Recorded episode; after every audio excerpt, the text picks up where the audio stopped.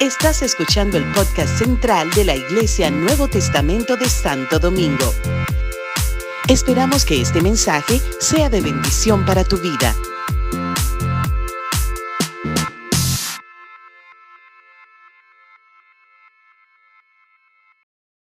Pero hoy tenemos ah, la alegría, la bendición de tener a una familia muy amada eh, y muy especial para mí.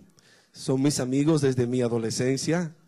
Ellos sirvieron ambos en el ministerio de, de- en el ministerio de evangelización eh, para los estudiantes dominicanos en los liceos, en algunos colegios, en la, en la Universidad Autónoma de Santo Domingo, en la UAS. En todos esos centros educativos se movían y recuerdo que venía de la Romana a, este lugar que era el- nuestra casa matriz, ¿verdad? La ADE, y ahí me encontraba con Jocelyn y, eh, José Ramón. José Ramón y Jocelyn, que en ese tiempo me imagino que, José Ramón le, estaba, le estaba tirando el ojo, porque no era nada todavía. No eran nada todavía, eran jovencitos, pero llenos de amor por el Señor y, y un amor por la, por la evangelización de los estudiantes. Ahí nació nuestro, nuestra amistad y nos veíamos en los campamentos de la ADE y todo eso, con también con Carmen. Yo, yo también le tiré el ojo a Carmen en los campamentos, no se crean. Por ahí fue la cosa, cerramos. Bueno, desde ese tiempo, ¿verdad? De nuestra adolescencia en Cristo, cristiana, ahí compartíamos muchísimo. José, José Ramón se, se hizo psicólogo y su fervor por el Señor lo llevó al llamado pastoral y sirvió al Señor como pastor en San Juan de la Maguana por muchos años y, y ahí casi lo pierdo de vista, pero después regresa a la ciudad y, y aquí está, otra vez capitaleño. Hace unos años el Señor nos dio la bendición de poder tener eh, ya con nosotros a, a José Ariel, eh, que se casó, ¿verdad? Lo, casa- lo casé, lo casé con, con María, su esposa, y están sirviendo al Señor acá con nosotros en la iglesia. Y para mí es un gran privilegio, ¿verdad? Que un joven como él, hijo de, esto, de este caballero ca- cabezón, tan, tan capaz, ¿verdad? Pueda tener, eh, eh, podamos tenerlo a él. Entonces yo le dije a Jochi, a José Ariel, por favor, ven el domingo porque necesito que tú me ayudes a presentar al predicador. Y entonces tenemos ese, ese trato. Yo pensé que por eso él no había venido, pero él vino. Ven, Jochi, ven, José Ariel, ven por aquí, por favor. Porque más que yo, él puede decir a quién es que vamos a presentar aquí de inmediato. ¿Está bien? Y yo sé que él me está casi cortando los ojos.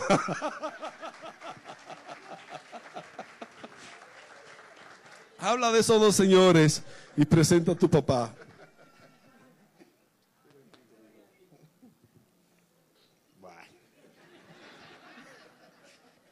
Mientras Esther pide el micrófono, a mí me lo dan. Eh, buenos días, bendiciones, amada iglesia. Rodríguez, ¿qué puedo decir de usted? Que, no está dicho. Eh, José Ramón Rodríguez eh, ha sido un pastor desde que yo tengo conciencia. Pero ha sido un pastor que ha asumido retos de ser diferente, de, de responder al llamado de Dios. Y donde quiera que ha estado ha dejado su marca, su imprenta. Y quienes dan testimonio de él dicen lo bueno que ha sido. Yo duré muchos años siendo, eh, bueno, perteneciendo a su iglesia hasta que el Señor nos separó por cuestiones de, de- y tengo que decir que como pastor, uno A. Eh, su trasfondo teológico, interesantísimo. Se convirtió en una iglesia pentecostal. Por cuestiones de, de casamiento se fue una menonita. Y se graduó en un instituto teológico bautista. O sea, o sea tiene de todo un poco, pero siempre ha sido alguien que busca del Señor. Y, yo creo que en todo su caminar ha entendido que el Señor de todos tiene algo que, decir. Recientemente publica su primer libro, para lo que estamos cerca de él, sabemos el, gran logro y, más que un gran logro es un testimonio vivo. El libro se llama ¿Qué aprende el líder en crisis? Y tiene un poquito de, historia personal, mayormente. Yo lo leí, se lo recomiendo, se lo recomiendo bastante.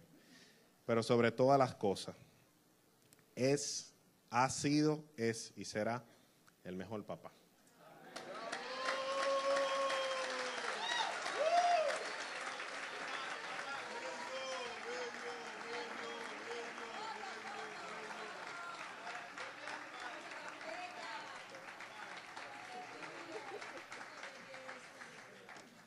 Eh, se supone que tengo que... No, yo no, no me siento para orar por él. Sí, yo... Estoy como Josué con Moisés, como que... Claro que sí, quédate aquí, vamos a bendecir. Señor, gracias por la vida del pastor José Ramón Rodríguez. Gracias por su familia, Señor. Su esposa Jocelyn, los hijos que tú le diste. Gracias, Señor, por su testimonio de vida. Y gracias por tenerle con nosotros hoy. Qué regalo, Señor. Qué regalo de Navidad tú nos das en tener la bendición de poder escuchar, Señor, de sus propios labios estas experiencias y la gracia que tú has puesto en la vida de tu siervo. Bendícele, Señor, y abre nuestros corazones para recibir todo el consejo tuyo. En el nombre de Jesús. Amén. Amado, bienvenido. Gracias, gracias. Yo jamás te hubiese podido presentar así, ¿verdad? Estoy sobrecogido. Eh, como siempre, eh, Jocelyn voluntariamente me acompaña.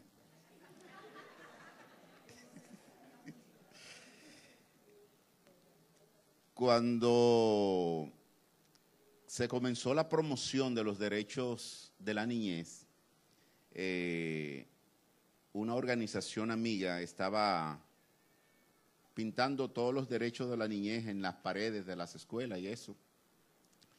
José tenía alrededor de ocho años, entonces él reclamó dentro de todos los derechos el derecho a la expresión. Yo tengo derecho a expresarme. Entonces yo le dije, en esta casa, más que derecho, usted tiene deberes. Usted tiene derecho a una casa y la tiene, derecho a cuidado paterno y lo tiene, derecho a comida y lo tiene. Así que y le vi la carita de enojo, entonces le dije, vaya a su cuarto y cuando usted cambie la carita, venga. Entonces se fue. Y como a los cinco minutos volvió y me dijo, pa, cuando yo sea grande, tú vas a seguir siendo mi papá.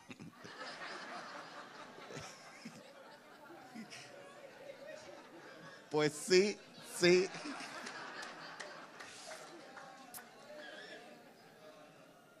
Y realmente no hay un día que José Ariel no me abrace que yo no recuerde eso. Porque ahora yo soy el que parezco hijo de él en sus brazos. Bueno, él dijo sobre el, el libro, y yo lo que quiero aprovechar con el permiso de ustedes no es hacerle propaganda al libro, sino hablar un poco del contenido del libro con ustedes. Por una razón sencilla, y es que el liderazgo es influencia. Por lo tanto, eh, tú puedes ser líder esposo, puedes ser líder padre, puedes ser líder pastor, puedes ser líder empresario y puedes ser líder empleado porque tú puedes liderear desde abajo. No siempre hay que estar arriba para poder influenciar. De hecho, tú puedes influenciar desde abajo. Tu comportamiento puede cambiar el clima del lugar donde tú estés. Pero tú tienes que tener la conciencia de que Dios te ha puesto ahí para llevar a la gente de un punto A a un punto B. Eso es el liderazgo. Por lo tanto, la mayoría de nosotros tiene, sea consciente o no, tiene un rol de liderazgo en el lugar donde está. Por lo tanto, tener esa conciencia nos permitirá a nosotros decidir a tiempo cómo yo voy a hacer el equilibrio de influenciar sin caer en el error de involucrarme en una área de la tarea de liderazgo y olvidar otras. ¿Por qué razón?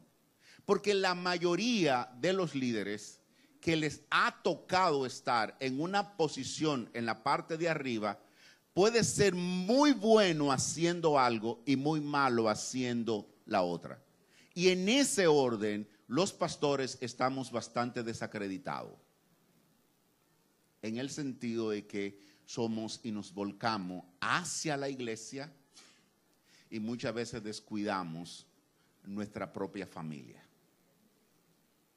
Y en ese orden, advertirnos a nosotros es una tarea de parte de Dios, no importa quién se pare a decirlo. Por lo tanto, el liderazgo plantea que primero yo me vea a mí en mi rol y yo asuma los cuidados que yo quiero que los demás tengan consigo mismo y conmigo. Por una advertencia, quizás a los que son hoy pastores en ejercicio, a los que, a los que tienen el llamado y que todavía no se han involucrado. La iglesia, por más buena y amada que sea, quiere ver a su pastor todos los domingos en el púlpito. A todos los demás que ejercen una tarea le dan vacaciones. Pero la iglesia le da tanta pena no ver a su pastor en el púlpito. Que lo quiere ver todos los días en el púlpito. Y cuando alguien se enferma, puede irlo a ver 15 gente en un día, al punto que la clínica le puede decir no más visita para el paciente de las 502, que ya cubrió la cantidad. Y esa gente termina diciendo, y el pastor no me visitó. Cuando eso ocurre, yo sé que a mí me produce algo, un calor que viene de abajo, que es diabólico. Yo sé que es diabólico porque viene de abajo. Y yo pienso, rayo, pero no te fueron a visitar 15 gente. ¿Qué es lo que tú quieres? Ay, el pastor, ay, la pastora, no vinieron. Tengo un dolor en mi corazón. No quiero decir que no sientas deseo y amor por tus pastores, pero también tus pastores necesitan descanso, necesitan renovar sus fuerzas. No van a hacer embarazo en Europa, pero merecen ir a Europa.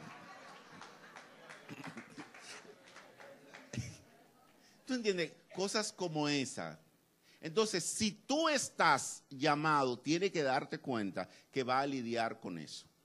El problema es que nosotros llegamos al ministerio pastoral solo con el corazón y cero razón.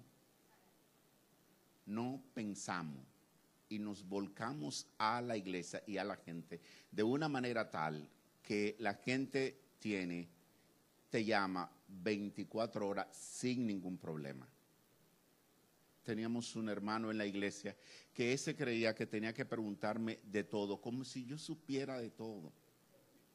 Tenía una camioneta del 65, una GMC, una GMC del 65, eso y nada es lo mismo.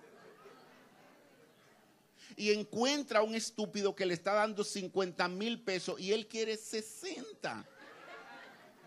Y él me está preguntando a mí que si es buen precio. Y una me le digo, si tú tienes el coraje de entregarle ese dolor de cabeza a alguien y seguir orando y durmiendo, dásela por lo que él te está ofreciendo.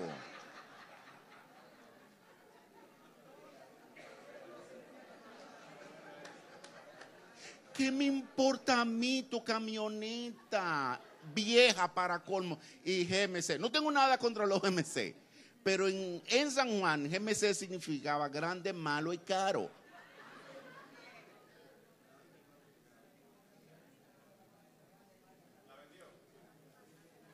Sí, la vendió. Porque para colmo, buen vendedor es el tipo, pero quería el consejo de su pastor. Entonces, ese tipo de consejo a mí me amarga la vida. Primero, porque yo no soy comerciante. ¿Qué tú haces preguntándome a mí? Entonces yo le decía, Estela viene de una familia de comerciantes. Siéntate con y ella te va a ayudar en eso. Entonces, los líderes tenemos que saber en qué nos vamos a involucrar o no. ¿Por qué? Porque en toda la vida de nuestro ejercicio de liderazgo nosotros nos vamos a encontrar con circunstancias que van a requerir de nosotros destrezas especiales que no necesariamente nosotros las tenemos. Ahora bien,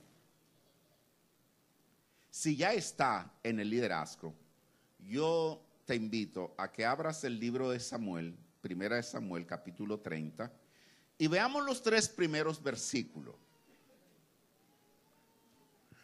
Porque una de las mentiras que Satanás le ha hecho creer al liderazgo, sobre todo de iglesia, es que si tú estás involucrado en la obra del Señor, Dios tiene un compromiso absoluto de cuidar tu familia por encima de todas las demás familias, como si tú tuvieras una condición especial de tal manera que a los tuyos nunca le va a pasar nada.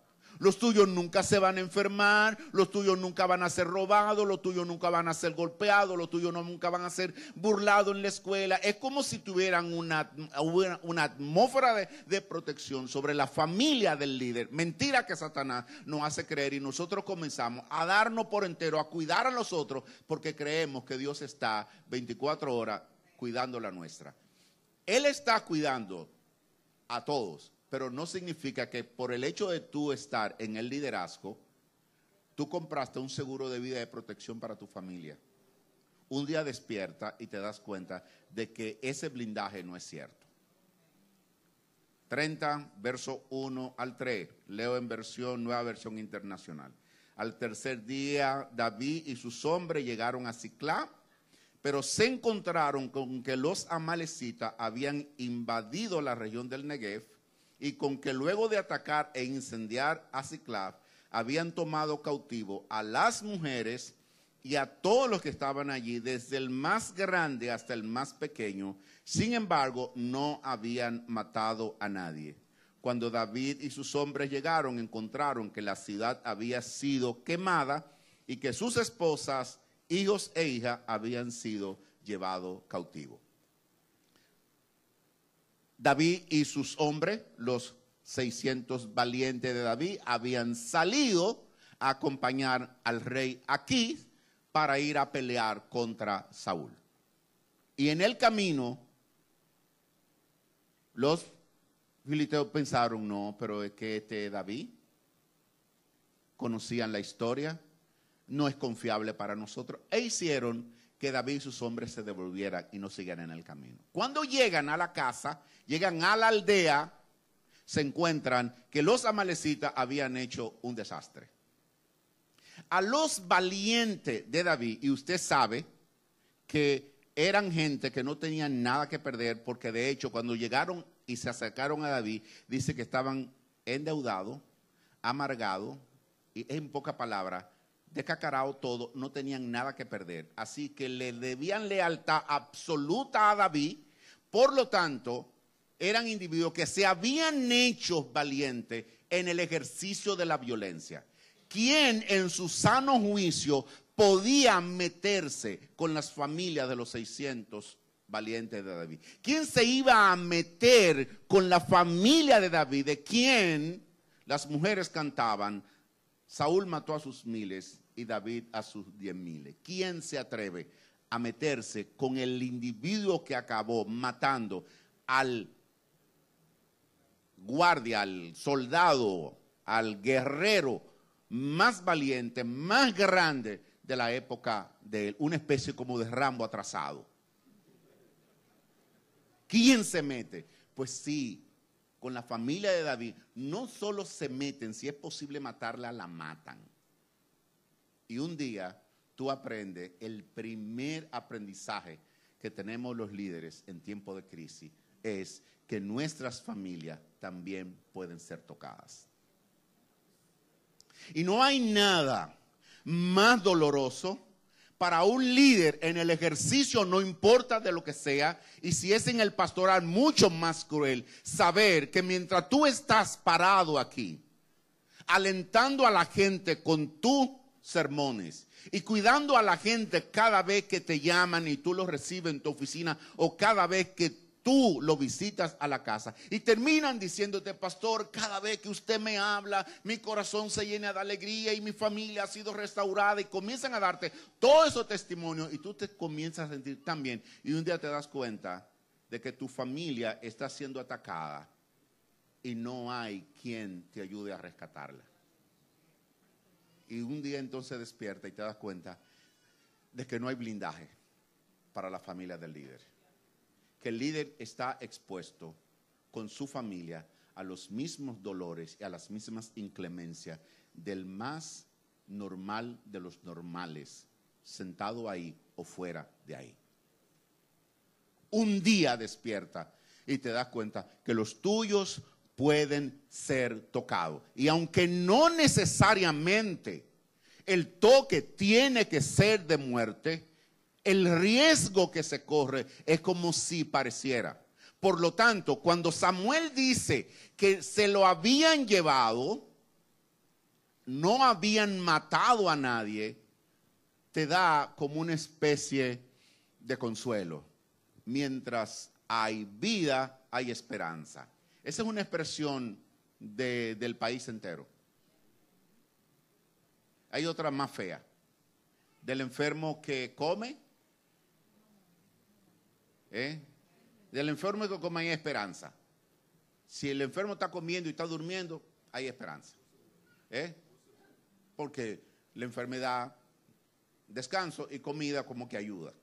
Ok, pues esa gente, Samuel dice, oye, no, no mataron a nadie pero no significa que el peligro siempre de muerte.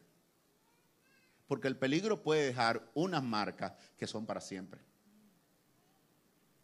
Hay dolores de herida que se sanan, pero todos los días tú lo vas a recordar. Un día, el, menos, el, el día que menos lo espera, va a surgir de nuevo la experiencia. Y no te va a doler tanto como te dolía antes, pero te duele porque es que cuando los tuyos son tocados, tu corazón es muy sensible. David está con los suyos y es obvio que entran en crisis.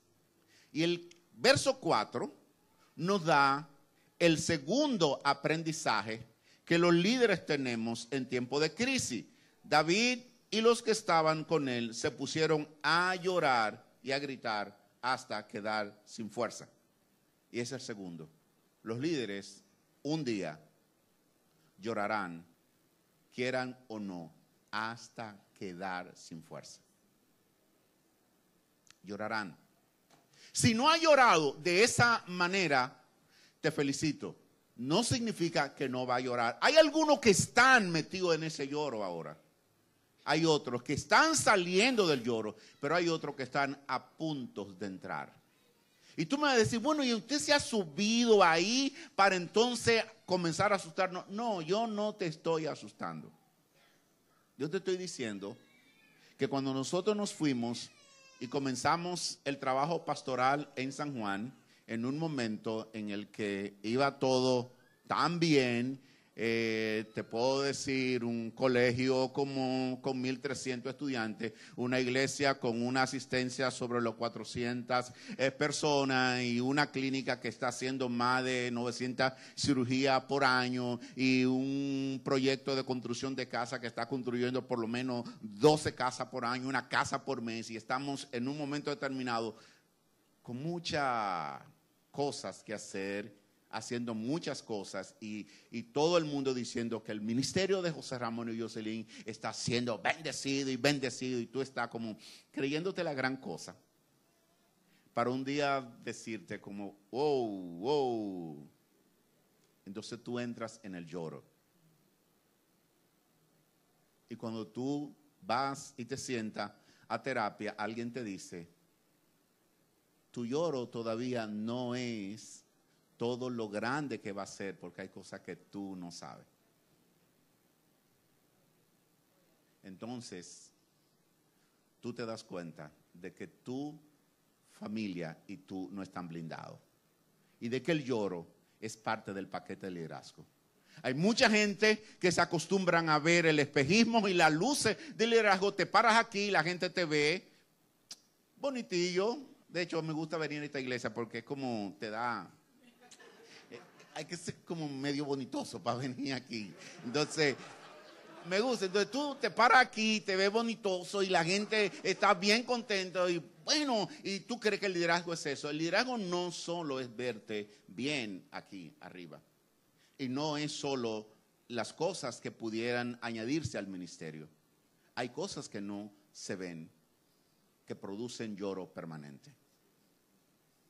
Si cuando una familia delante de ti se quebranta y te cuenta aquellas cosas que tú como humano no puedes hacer nada, tú estás quebrantado y hay veces que eso, sábado, yo, pastor, yo no sé, pero yo trato de que no me den noticia ni visitar gente los sábados, porque es que te dan una una puñalada emocional el sábado, entonces el domingo te tiene que parar aquí. Y por más que tú quieras ser transparente, no puedes serlo.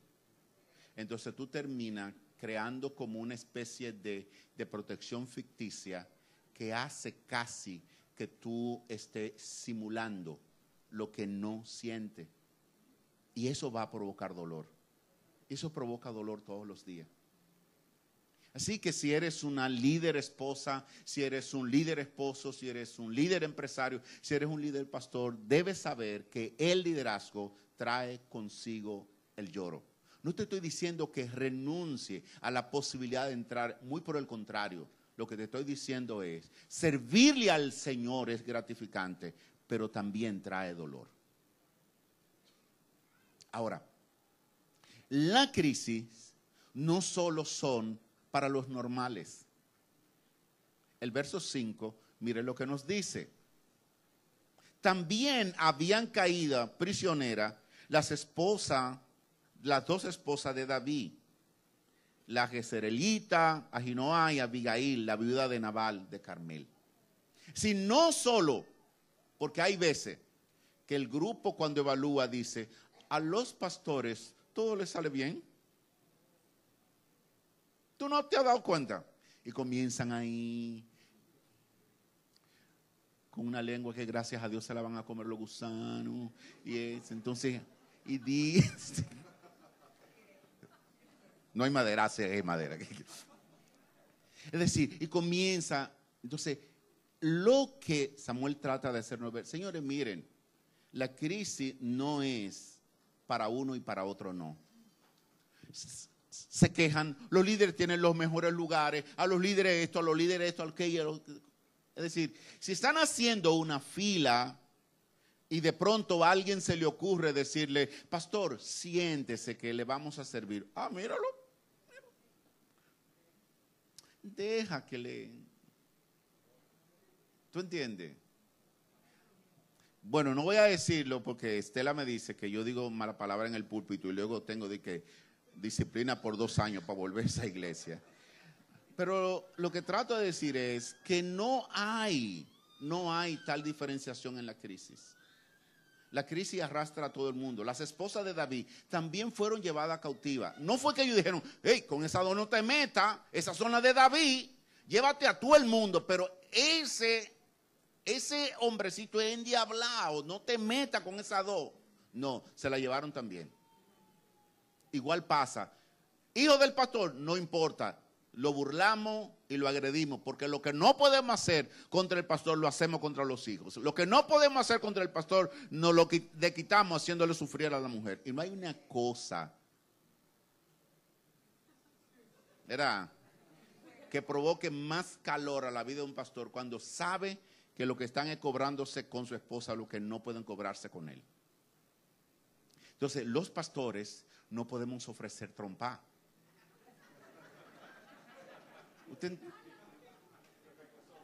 Ni pecozón. Ni podemos decir, sigue hablando, sigue hablando, para que tú me vas a conocer. No podemos decir eso.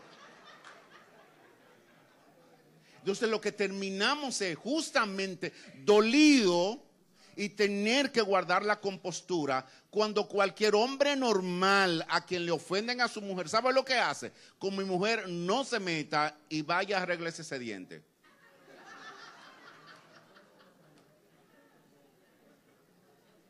Entonces, por favor, en medio de la crisis, chequee que los líderes también son tocados.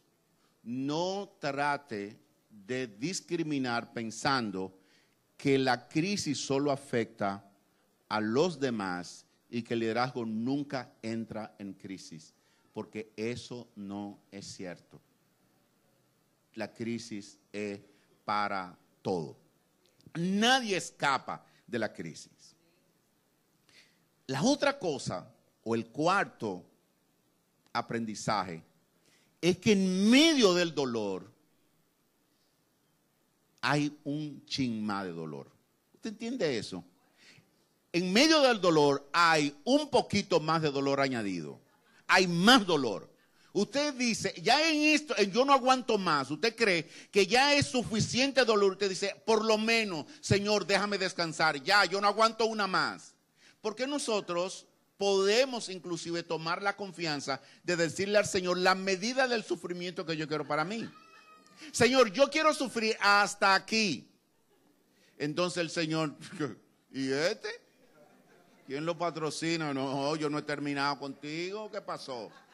Y tú quieres decirle al Señor que tu dolor debe llegar hasta ahí. Es más, tú crees que compraste el derecho a que no te molesten más. Si yo estoy sufriendo, yo estoy en crisis, por favor, tengan paciencia conmigo. Estoy pasando por una aguda crisis y merezco la compasión de los demás. Pues no, déjame decirte no. Y mira lo que pasa. David 6 se alarmó, pues la tropa hablaba de qué? De apedrearlo. Estamos sufriendo la misma situación. No es que se llevaron las esposas y las hijas de los 600 y dejaron las dos de David, se llevaron las de David también. Todos estamos en la misma crisis, por lo tanto, como todos estamos atravesando por el mismo dolor, por lo menos debe haber una codescendencia, debe haber un entendimiento mutuo, debe haber una solidaridad. Pues no, no ellos quieren apedrear a David porque creen que David es el culpable. Claro, David lo sacó tres días de la aldea, se lo llevó detrás del trabajo, lo llevó a una batalla que ellos mismos no entendían, pero por la lealtad al líder fueron. Así que cada vez que hay una crisis, nosotros, nuestra naturaleza humana tiene que encontrar un culpable. Y los culpables preferidos los culpables preferidos son los líderes. ¿Y tú sabes quién es el culpable preferido, preferido, preferido en la iglesia? El pastor. Debería ser el diablo. Porque él es el que vino a matar, a robar y a destruir. Si algo se está destruyendo, ¿quién lo está haciendo? El diablo. Pues no. Si el pastor hubiese, se hubiese llevado de mí, si el pastor fuera más sensible a la voz de Dios, porque en el año 2001 una hermana se soñó, Dios, hágame el grandísimo favor. Creo en los sueños, sí, yo creo que Dios habla en los sueños. Creo en las revelaciones, sí, yo creo, pero la del 2001, por favor, estamos en el 2018 ahora. Esta crisis es de ahora. Pero el pastor, si el pastor tuviera control de esos muchachos, eso no estuviera pasando. Si el pastor tuviera control de, del tesorero, déjeme decirle, a los tesoreros no lo controla nadie. La iglesia no tuviera ese problema presupuestal porque los tesoreros, no, no, no hay, no hay, no hay, no hay, no hay, no hay, no hay. Entonces, quieren apedrear a David. Entonces, tú estás en medio del dolor. Cuando nosotros tenemos por recomendación de la terapeuta que nos estaba acompañando que salir de San Juan, nosotros le decimos al liderazgo que nosotros queremos salir de San Juan por un año, como una especie de, eh, de año sabático. Gracias, mi hermana. Se lo había dicho antes. No, no adivina. Se reveló carne y ah, no, del espíritu, del espíritu. ok, le, había, le dijimos que nosotros queríamos un año sabático para venir a Santo Domingo pastorear el corazón de nuestros hijos, dejarlos instalados. Ya José Ariel estaba en la universidad, mi hija le faltaban dos años, entonces los abuelos habían planteado que ella podía venir a quedarse con ellos. Lo que queríamos era dejarlo un año dedicarle a la restauración de, ambos porque habíamos pasado por una situación muy dura y nosotros, nosotros volvíamos a San Juan a cumplir con el ministerio. Y el llamado que entendíamos Dios no había hecho, que era estar en San Juan. De hecho, yo había pensado ya en comprar mis dos mecedoras para el retiro en San Juan. Si yo no me veía regresando a Santo Domingo. Es decir, de hecho, nosotros hicimos una casa pensando en que íbamos a amueblarla para cuando José Ariel y Laura vayan a visitarnos a San Juan como familia.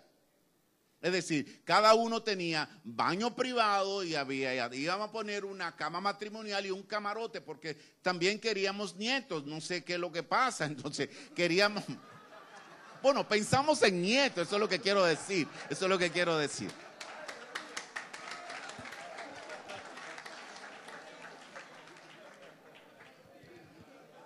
Me moría si no tiraba esa puya hoy. Me moría, me moría. Los líderes de la iglesia, una iglesia que había sido plantada por nosotros, había crecido, el liderazgo había crecido bajo nuestras enseñanzas. Nosotros le entregamos la carta y le decimos lo que queremos. Y ellos nos dicen, ok, nos vamos a reunir tal día y le damos la, le comunicamos. Y ellos se reúnen y su respuesta fue más o menos, eh, tiene nuestro permiso para irse a, a Santo Domingo, pero sin compromiso. Es decir, si al final del año es voluntad de Dios que ustedes regresen, pero mientras tanto, tendremos que pagar un pastor sustituto, tenemos que poner una directora en el colegio que hay que pagarle, entonces no podemos pagarle a ustedes el año sabático y también pagarle sustituto. En serio.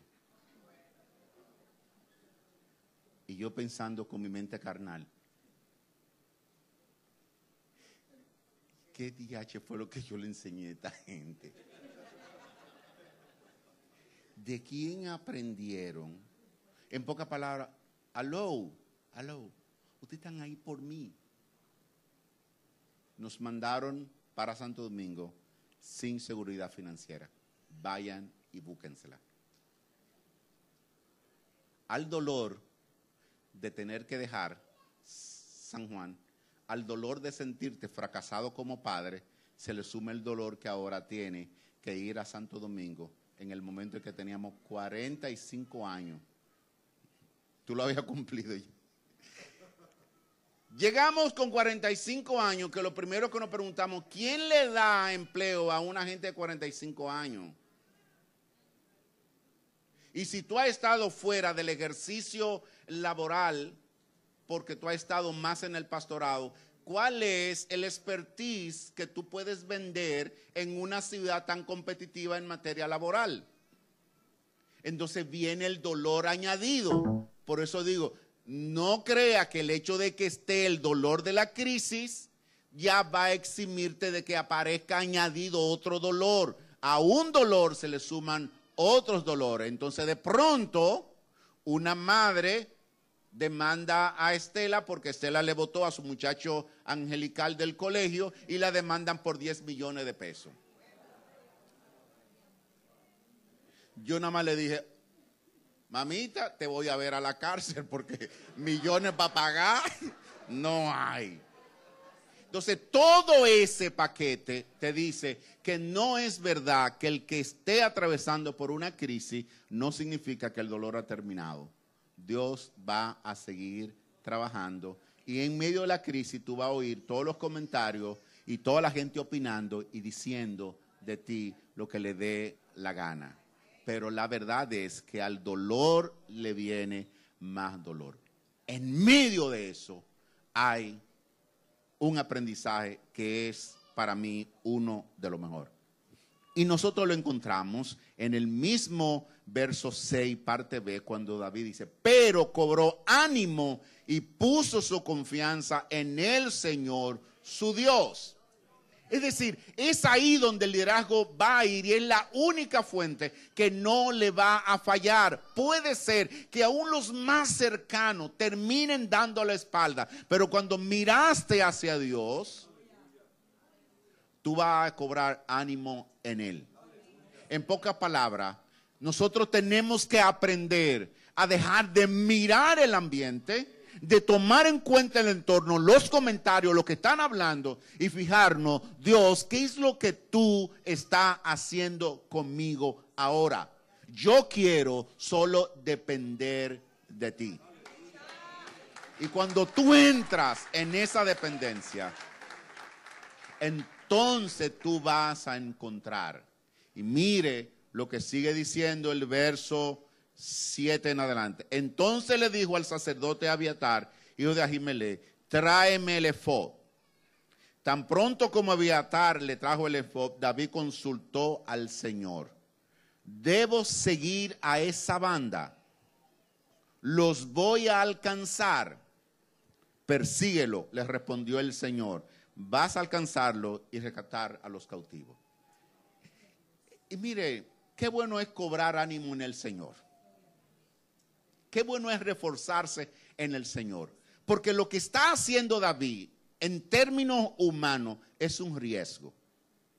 Ahí hay 600 hombres que están dispuestos a lambérselo a pedra limpia. Están enojados, lo sienten a él culpable y de pronto David está orando, Señor, ¿puedo perseguir a esta gente? Y los tigres mirando y que, ¿Cómo que qué? Y viene la pregunta obligada. ¿Y si Dios le hubiese dicho a David, déjalo, todo se perdió, usted no va a hacer nada siguiéndolo? ¿Qué hubiese hecho David? Él oró pidiéndole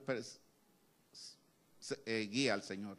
Si el Señor le dice que no, él no iba a ir. Era un riesgo. Hay unos tigres que están ahí que ñangala fuángala. Pero en ese momento, Dios le dice, sí. Entonces que David decide. En la crisis, nosotros vamos a tener que preguntarnos, Señor, esto es de verdad. Señor, tú me estás sacando de San Juan de la Maguana, de verdad, de verdad. Porque en lo que yo entendía, mi ministerio estaba aquí. Y un día me invita en una organización que, que yo creo que más por cariño y por cosas, hacer una propuesta. Entonces, mira, estamos haciendo una propuesta para el Banco Mundial de esto y esto y esto, a ver si tú nos ayudas. Y yo me senté y me dieron un escritorio para comenzar a hacer la propuesta. Y en, la, en el cristal en el, había eh, Jeremías 29:11. Y decía, porque yo sé los planes que tengo con usted, contigo. Planes de bien y no de mal para darte un futuro y una esperanza. Y yo, wow. Y yo como, ok, ok. Entonces, sabe que uno tiene su gurús preferido y yo, mira, he encontrado y de pronto voy a una iglesia y una hermana me da un papelito y me dice, eh, pastor, siento decirle que eso me lo dio el Señor para usted, léalo tranquilo. Y cuando yo veo, Jeremías 29, 11. No, no. Está pasando, te está pasando. Pero, cuando tú lees el verso, tú solo te vas a la promesa. Entonces yo decido leer el capítulo completo. Y decía, ahí en la ciudad donde tú estás, ora por esa ciudad. Compra casa, construye casa, planta viñedo. Yo dije, ok. Entonces sí me di cuenta que Dios me había sacado de San Juan. Solo cuando Dios te da la guía, entonces tú entras al descanso. Pero vamos a enfocarnos en Dios. Ahora, tengo tiempo todavía. El Espíritu no lo despedimos temprano aquí. En mi iglesia despedimos el Espíritu como a las 11. Se va.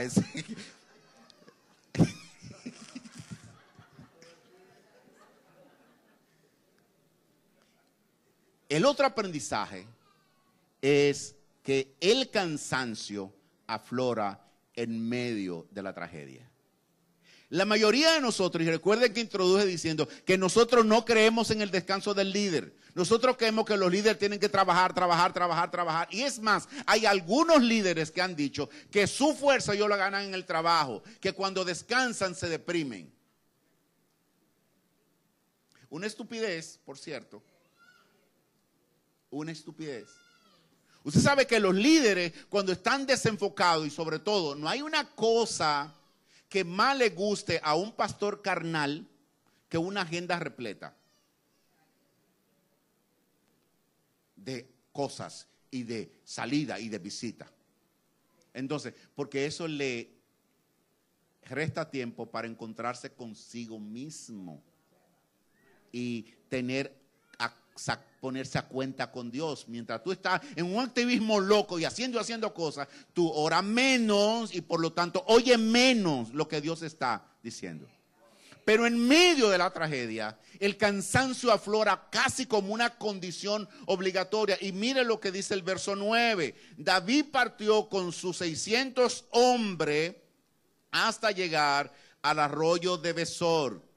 Allí se quedaron rezagado, 200 hombres que estaban demasiado cansados para cruzar el arroyo. Así que David continuó la persecución con los 400 hombres restantes. ¿Qué tan cansado, y quiero hacer la pregunta, qué tan cansado puede estar un hombre, un jefe de familia, que se quede descansando y no vaya a rescatar a su esposa y a sus hijos? ¿Qué tan cansado? ¿Cómo tú te sientes cuando en medio del dolor, en medio de la crisis más aguda, te dicen, y tú no vas a hacer nada, tú te vas a quedar ahí? Los varones aquí que gobiernan sus casas no entenderán esto. Ahora, si eres de los pocos varones donde la mujer manda, si te ha tocado esa extraña situación.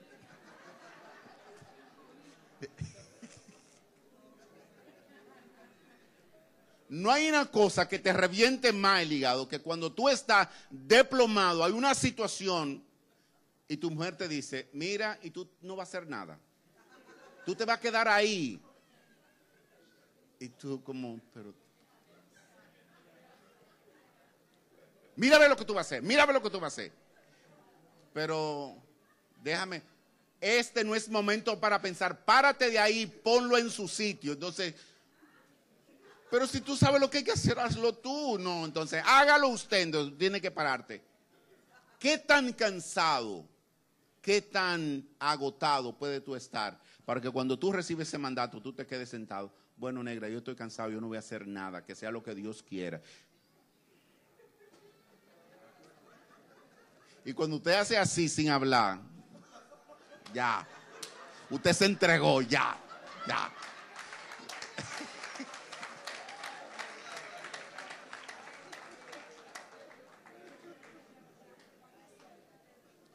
Se quedaron 200. No pudieron ir. Elías mata a 450 profetas, sale corriendo, en malestar corriendo a nadie y se mete en una cueva y dice, Señor, mira, han matado a todos tus profetas, solo quedo yo y me andan buscando. Y el Señor, Señor, sabe, Dios sabe más que todos nosotros. Le dice, Elías, eh, si fuera un lenguaje dominicano, le dice, Elías, no sea tan baboso. Usted lo que esté cansado, mire, hay siete mil que no han doblado sus rodillas, que usted no lo conozca, usted no le importa eso, usted lo que tiene hambre, el mal comido, no piensa coma y duerma, coma y duerma, coma y duerma. Entonces, después de comer tres veces y dormir tres veces, párese y ahora siga su camino. Hay veces que lo más espiritual que podemos hacer es comer y dormir.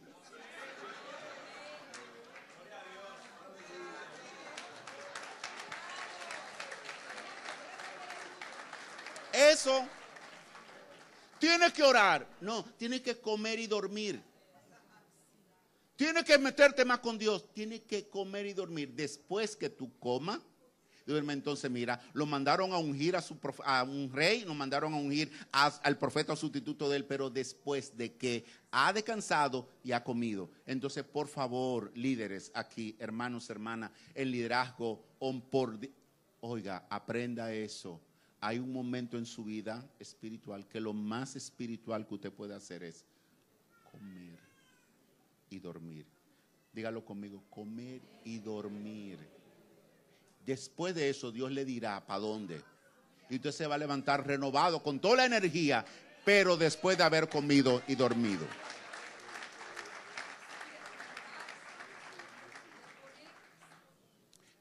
El próximo aprendizaje que los líderes aprendemos en crisis es que Dios va a proveer no por nosotros, sino por su misericordia.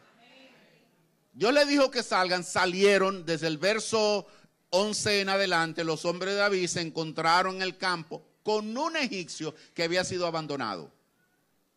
De los que habían asaltado a Ciclaf, hay un egipcio que estaba enfermo y lo abandonaron. Y ese fue el individuo que Dios usó para que David y sus hombres dieran con los amalecitas y le cayeran encima. En pocas palabras, no fue ni la estrategia de guerra, ni la estrategia de búsqueda de los guerreros de David, los valientes. No, fue la provisión de Dios.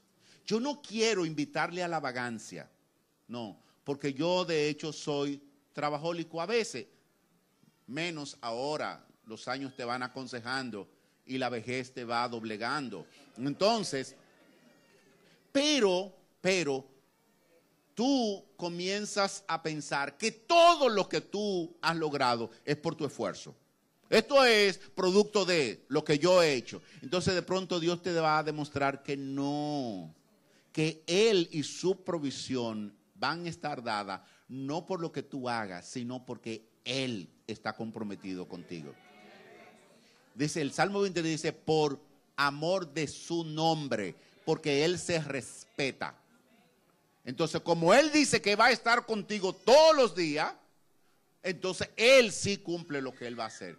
Estos individuos salen y este hombre enfermo es al que Dios usa para decirle, sí, yo fui de eso, si ustedes me respetan la vida y ustedes me dan comida, ahí vuelve la comida, le dieron comida, le dieron, y el tipo recobró fuerza y dijo, allí es que están. Y entonces terminan rescatando a todos.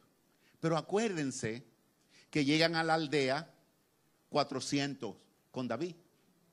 Hay 200 que se quedaron en el arroyo de Besor.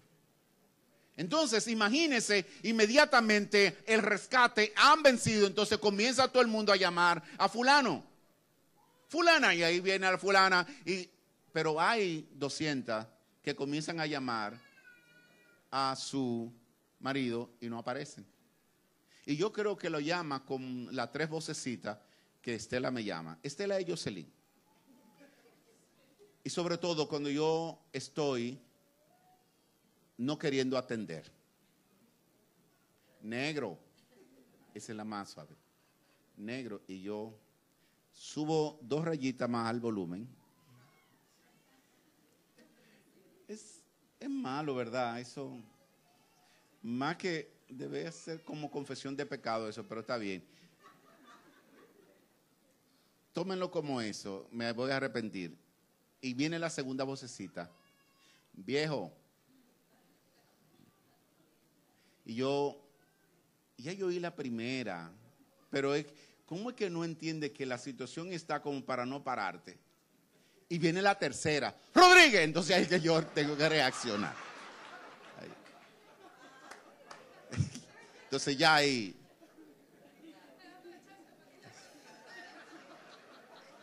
Y viene el Rodríguez, entonces ahí tú tienes que reaccionar. Entonces, yo me imagino que así comenzaron esas 200 mujeres a llamar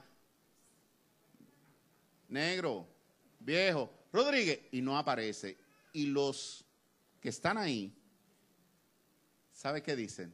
Doña, su viejo, su negro, su Rodríguez, se quedaron bañándose en un charco allá atrás. ¿Qué clase de Rodríguez, de negro, de viejo tiene usted? eh? Entonces yo me imagino que esa noche en Ciclá hay una, un ambiente tenso. Están rescatadas, gloria a Dios, están liberadas, pero están enojadas. 200 sofás tienen un, una almohada y una colcha. Esos no van a dormir bien ese día. 200 se quedaron. Y vuelvo y te hago la pregunta. ¿Qué tan cansado pudiera estar un hombre responsable, considerado valiente, como para no ir tras el rescate de los suyos? Lo único que quiero advertirte es que tú pudieras estar tan cansado que ni eso te mueva. Y en ese momento confía en el Señor. Porque David le dice a los 200, quédense, yo voy por ustedes, porque eso es lo que Cristo hace por nosotros. Es eso. Él va y pelea por nosotros. Eso nos lleva al otro aprendizaje. Debemos ser condescendientes con los cansados. Es decir, cuando alguien te dice, estoy cansado, estoy cansado, propicia el descanso propíciale el descanso. No considere como blandito o pusilánime al que te está diciendo, necesito descansar. Hay individuos que han estado en el ministerio por años, hombres y mujeres buenos, que tienen un corazón para Dios, pero han llegado a un extremo de cansancio y de sequía que necesitan parar y te están diciendo, déjame descansar yo te aviso cuando estés listo. Yo te aviso cuando estés lista. Pero mientras tanto, necesito descansar. Hay que respetar al cansado. David lo respeta. Y eso nos lleva al último aprendizaje. En los versos 23 y 24. Debemos reprender a los indolentes en medio de la crisis. Dice Samuel que dentro de los seguidores de David habían hombres malvados y perversos que dicen, no le vamos a dar nada del botín a los que se quedaron, que se vayan con sus mujeres sin nada. Y David le dice, no hagan eso, no hagan eso, eso no está bien. Y yo me imagino que hay voces que tuvieron que decirle, David, oiga, mi señor, sobre todo Abigail, mi señor, déjelo para ahorita, no, no es bueno hablar ahora, usted bien, porque esto es gente tan caliente del ánimo, entonces ahorita usted lo agarra, dos días, y David dice, es aquí, es ahora. David corre el riesgo de corregir en medio. Él no deja para mañana. Cuando alguien no está haciendo lo correcto y está deshumanizando, está irrespetando a los que han sido golpeados por el cansancio de un ejercicio ininterrumpido, tú tienes que pararte y decirle, no, eso no está bien. No, eso no está bien. Ellos también forman parte del pueblo. Ellos forman parte de nosotros y a ellos se le va a repartir igual que a todo el mundo. Hay que tener la valentía. Ahora, los líderes solemos cuidarnos de no tomar medidas impopulares, porque las medidas impopulares ganan, nos ganan que se nos vayan gente, que la gente como que medio... Mire, el que se va porque usted le corrigió la injusticia, que se vaya. Si no pesa mucho, lo cargamos y lo bajamos.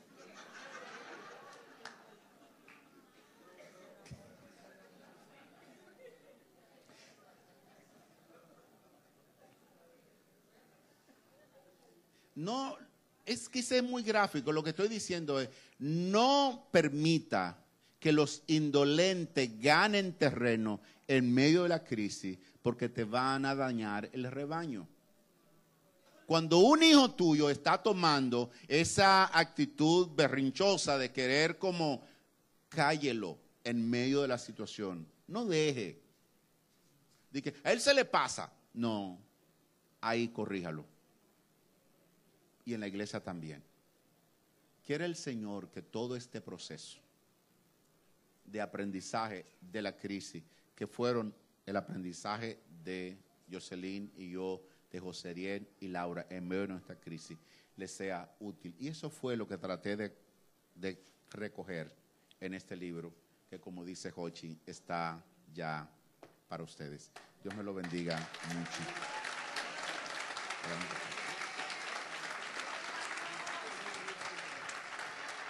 Amén.